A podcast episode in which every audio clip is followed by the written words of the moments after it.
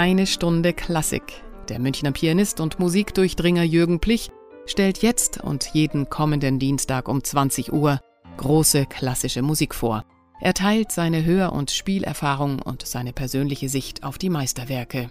Er spielt selbst besondere, unbekannte Aufnahmen, erklärt, warum die Musik so und nicht anders klingt und hat eine Menge aus dem Leben der Komponisten zu erzählen. Jetzt eine Stunde Klassik.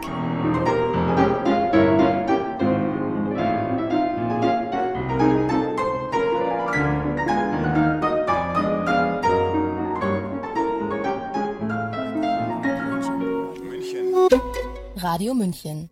Liebe Hörer, sind wir nicht alle voller Vorurteile? Auch Musikliebhaber und wir Musiker gegenüber bestimmter Musik. Der eine mag dies und der andere jenes nicht und geht gar nicht erst hin, wenn's angekündigt ist. Aber wenn einem dann doch einmal in einem günstigen Moment etwas an die Ohren dringt, zum Beispiel, weil man irgendwie durch Zufall in ein Konzert geraten ist oder versehentlich die falsche Platte aufgelegt wurde, etwas, von dem man Stein und Bein geschworen hätte, dass es einen nicht interessiert, das einen aber plötzlich aufhorchen lässt, dann merkt man, dass es eine der schönsten Lebenserfahrungen sein kann, sich von Vorurteilen kurieren zu lassen. Mir ist das so gegangen bei einem Konzert mit drei Streichinstrumenten, einer Violine, einer Viola und einem Cello in Duo- und Trio-Besetzungen. Nur Geige und Bratsche? Ist das nicht etwas dünn, hätte ich vorher gesagt? Muss es nicht zumindest ein Streichquartett sein, das Klangfülle von der strahlenden Höhe der Violine bis zum satten Violoncello-Fundament bietet und ein Orchester en Miniatur darstellt? Oder wenn schon nur Trio, dann aber bitte mit Klavier als Quasi-Orchesterersatz. Und wirklich, liebe Hörer, das sind ja auch die beliebtesten Kammermusikformationen der Klassik und Romantik.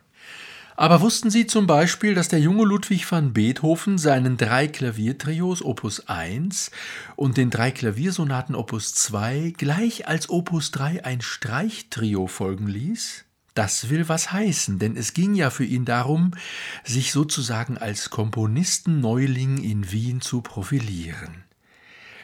Aber dies nur nebenbei. Ich wollte nur darauf hinweisen, dass diese Gattung eine bedeutende Tradition hat. Heute hören wir aber drei Werke aus dem 20. Jahrhundert. Ein Streichtrio, und zwar das des französischen Komponisten Jean Francais, erklingt auch am Ende der Sendung. Beginnen wollen wir mit einem Komponisten, dessen Name ebenfalls französisch, zum anderen Teil aber deutsch klingt. Reinhold Glier. Seine Vorfahren hießen Gluha oder Glüher, stammten aus dem Vogtland, waren Instrumentenbauer, erst in Marktneukirchen, dann in Klingenthal, das noch heute eine Hochburg des Instrumentenbaus ist und eine entsprechende Berufsfachschule beherbergt. Über Warschau gelangte Moritz Glier, der Vater des Komponisten, nach Kiew, wo Reinhold 1875 geboren wurde. Reinhold Glier wurde 81 Jahre alt. Er starb erst 1956. In der Meisterklasse von Sergei Tanejew am Moskauer Konservatorium, einer Komponistenschmiede ersten Ranges, war er als Jüngling Mitschüler der ungefähr gleichaltrigen Rachmaninow und Skriabin. Und er unterrichtete als frisch gebackener Absolvent des Konservatoriums eine Zeit lang den jungen Sergei Prokofjew, mit dem er zeitlebens in Verbindung blieb. In der Sowjetunion war er ein sehr geachteter und viel gespielter Komponist, der auch politisch nicht aneckte. Das zeigen Werke wie eine Ouvertüre mit dem Namen Völkerfreundschaft, komponiert zum fünften Jahrestag der sowjetischen Verfassung, oder eine festliche Ouvertüre zum 20. Jahrestag der Oktoberrevolution. Das muss aber nichts über seine innere Einstellung besagen. Dass seine Werke traditionell romantisch klingen, spricht wohl eher für einen entsprechend konservativen Grundzug seines Naturells. Mit der Sowjetunion haben aber die acht Duos für Violine und Violoncello Opus 39 eh noch gar nichts zu tun, denn die entstanden schon 1909. Handwerklich und klanglich finde ich das Werk ganz gelungen und reizvoll. Und gleich im ersten Stück, dem Prälude in G-Moll, fühle ich mich Lügen gestraft, denn die kurzen, sich windenden Violoncello-Motive, die sich um starre Tonwiederholungen der Violine herumschlängeln, später zuweilen im Rollentausch, die hätten auch ein Einfall von Schostakowitsch sein können, der zu diesem Zeitpunkt aber noch ein Kleinkind von zwei oder drei Jahren war.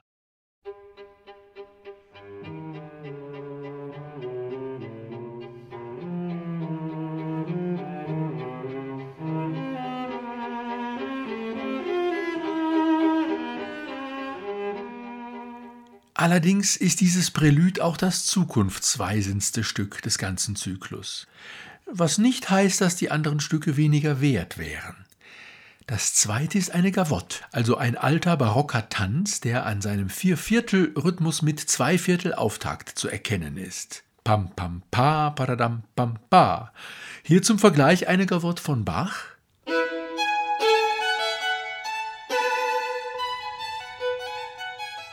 Und Sie hören, genau gleich im Rhythmus beginnt Gliers Gavotte.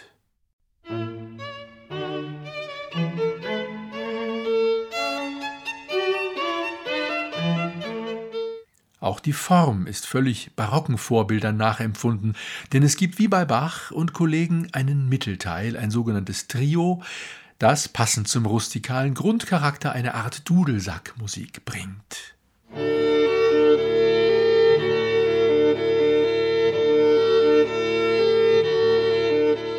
Dieses Stück ist also eine Stilkopie, aber das spricht nicht gegen die Musik. Worauf war schon Mozart stolz? Darauf, dass er, so wörtlich, alle Art und Stil vom Kompositions annehmen und nachahmen konnte. Es folgt jetzt als drittes Stück ein Wiegenlied. Im Cello hören Sie die gleichmäßig wiegende Bewegung, während die Violine das Kind in den Schlaf singt.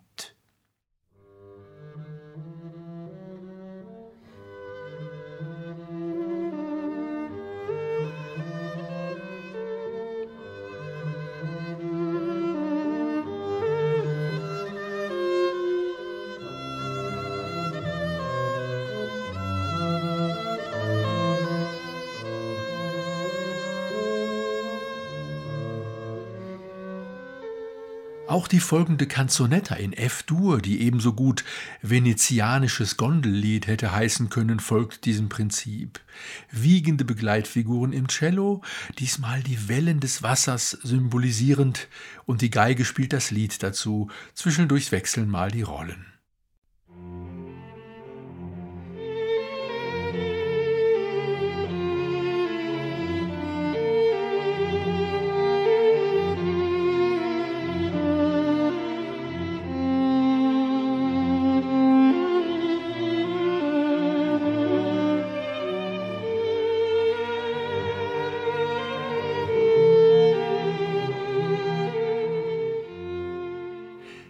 Das fünfte Stück, ein Intermezzo in E-Moll, ist ein Walzer.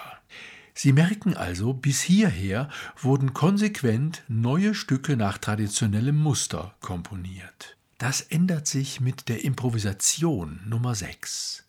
Abwechselnd spielen beide Instrumente eine immer weiter sich spinnende Melodie, zu der der jeweilige Partner eine Art Kommentar tatsächlich hinzu zu improvisieren scheint. Thank you.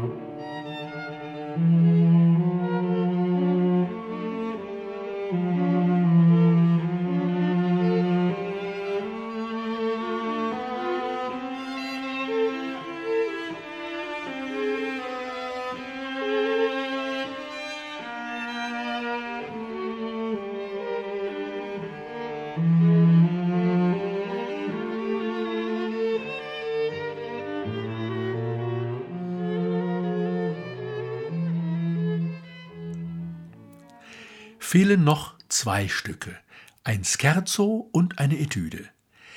Ersteres wechselt ständig zwischen einem Dreiachtel- und einem Dreivierteltakt hin und her. Eins, zwei, drei, eins, zwei, drei, eins, zwei, drei. Das ist der Witz daran.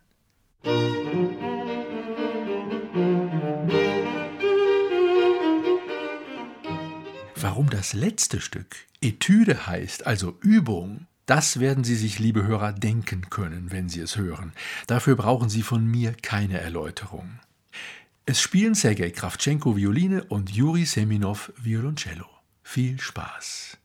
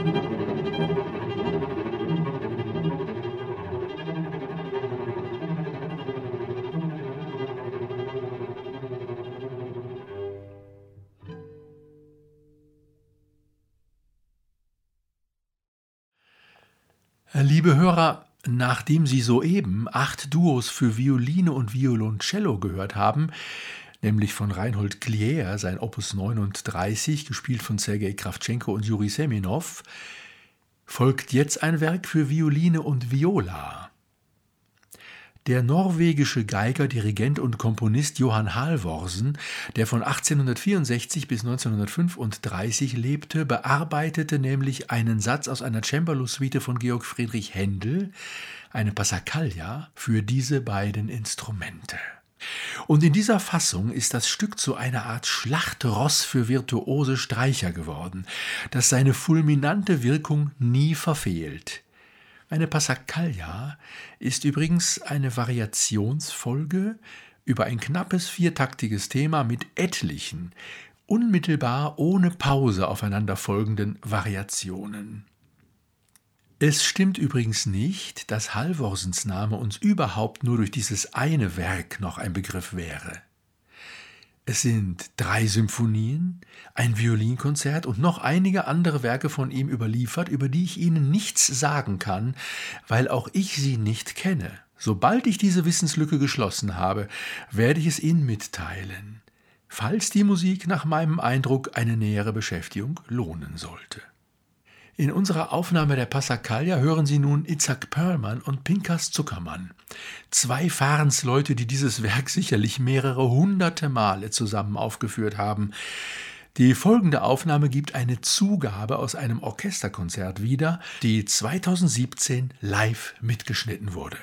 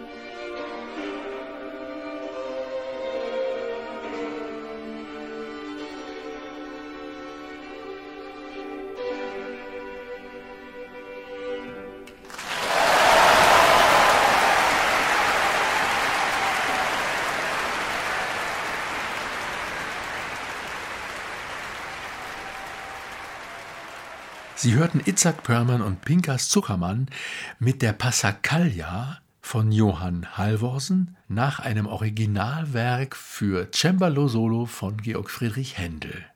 Zum Schluss will ich Ihnen, wie versprochen, das Streichtrio von Jean Francais vorstellen.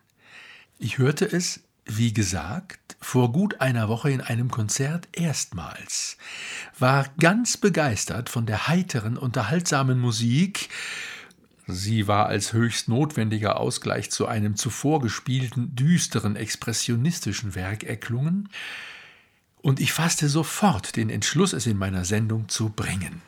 Mir wurde gerade durch den Gegensatz zu dem anderen Werk ganz bewusst, dass die Qualität einer Musik keineswegs immer durch die Bedeutungsschwere ihres Inhaltes bestimmt wird. Es ist die Machart, die Kunstfertigkeit, die technische Meisterschaft, die eben auch Stücke leichtgewichtigen Inhalts zu bedeutenden Kunstwerken macht.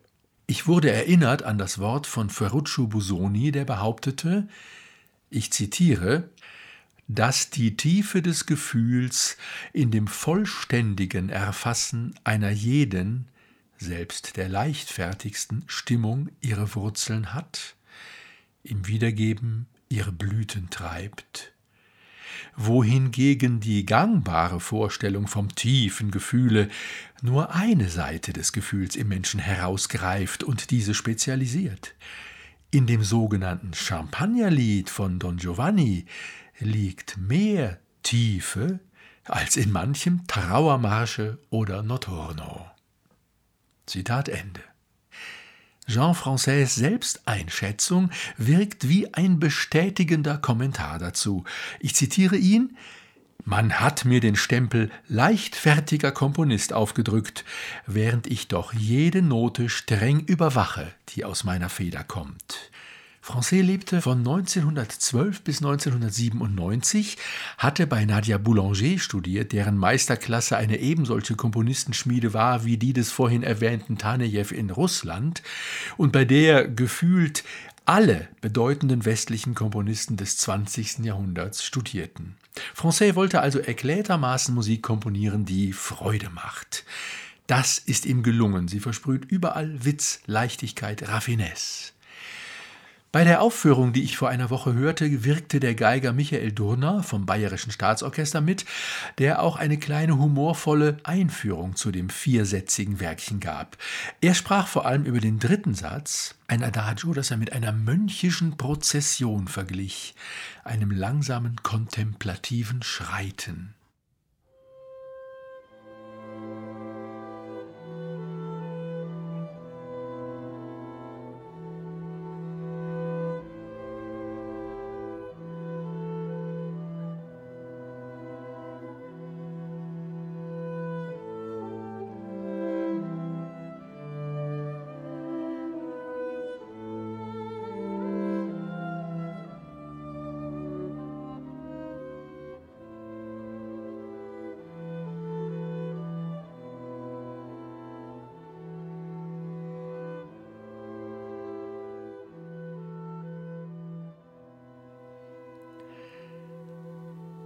Auch für den letzten Satz hatte Michael Durner ein schönes Bild.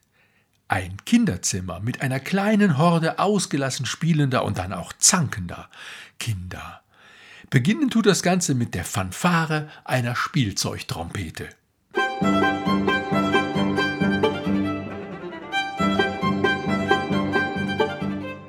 Dann wird's immer wilder, bis die Tür aufgeht und die Eltern ermahnend hereinkommen. Man wird kleinlaut.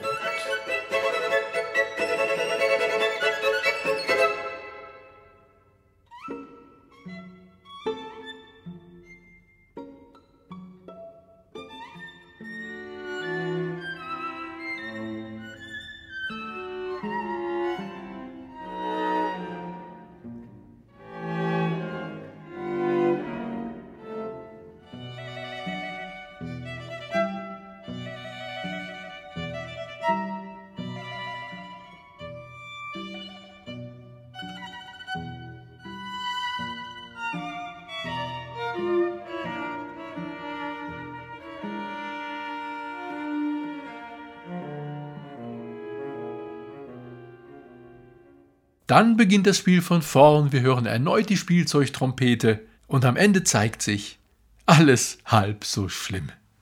Vor dem langsamen Satz erklingt ein Scherzo und auch der erste Satz, nur scheinbar ein motorisches Stück, hat schon etwas von der Zartheit des Adagio. Es kommt auf die Ausführenden an, ob diese Zartheit durchscheint oder ob man doch den Eindruck von etwas Maschinellem, zumindest Hektischem hat. Das passiert sogar, wenn ein Star-Ensemble mit den hochberühmten Jascha Heifetz an der Violine und Gregor Piatigorski am Cello das spielt.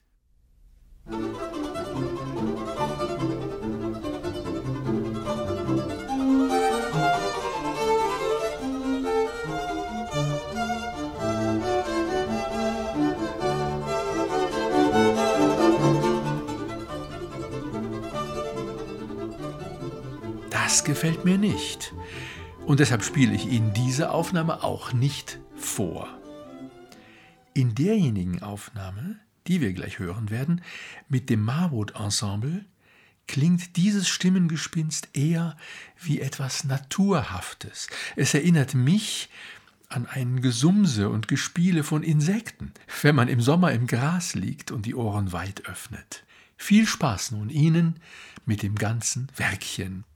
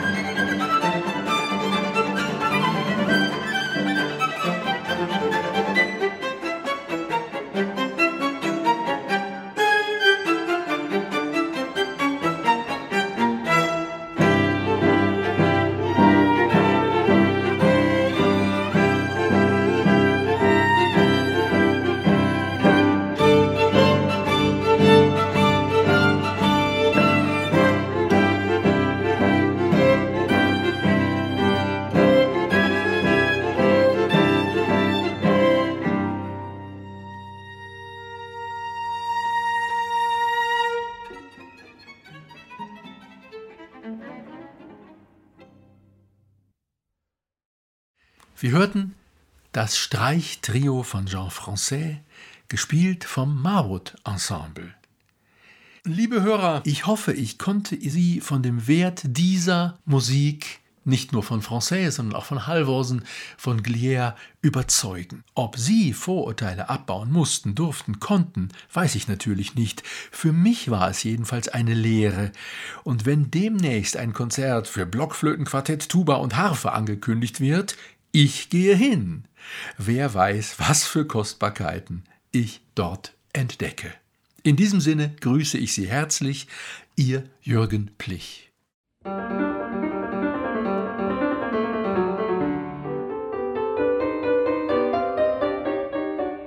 Das war eine Stunde Klassik mit Jürgen Plich hier bei Radio München. Jeden Dienstag um 20 Uhr und sonntags um 10 Uhr in der Wiederholung. Nachzuhören übrigens auch auf unserer Webseite www.radiomünchen.net.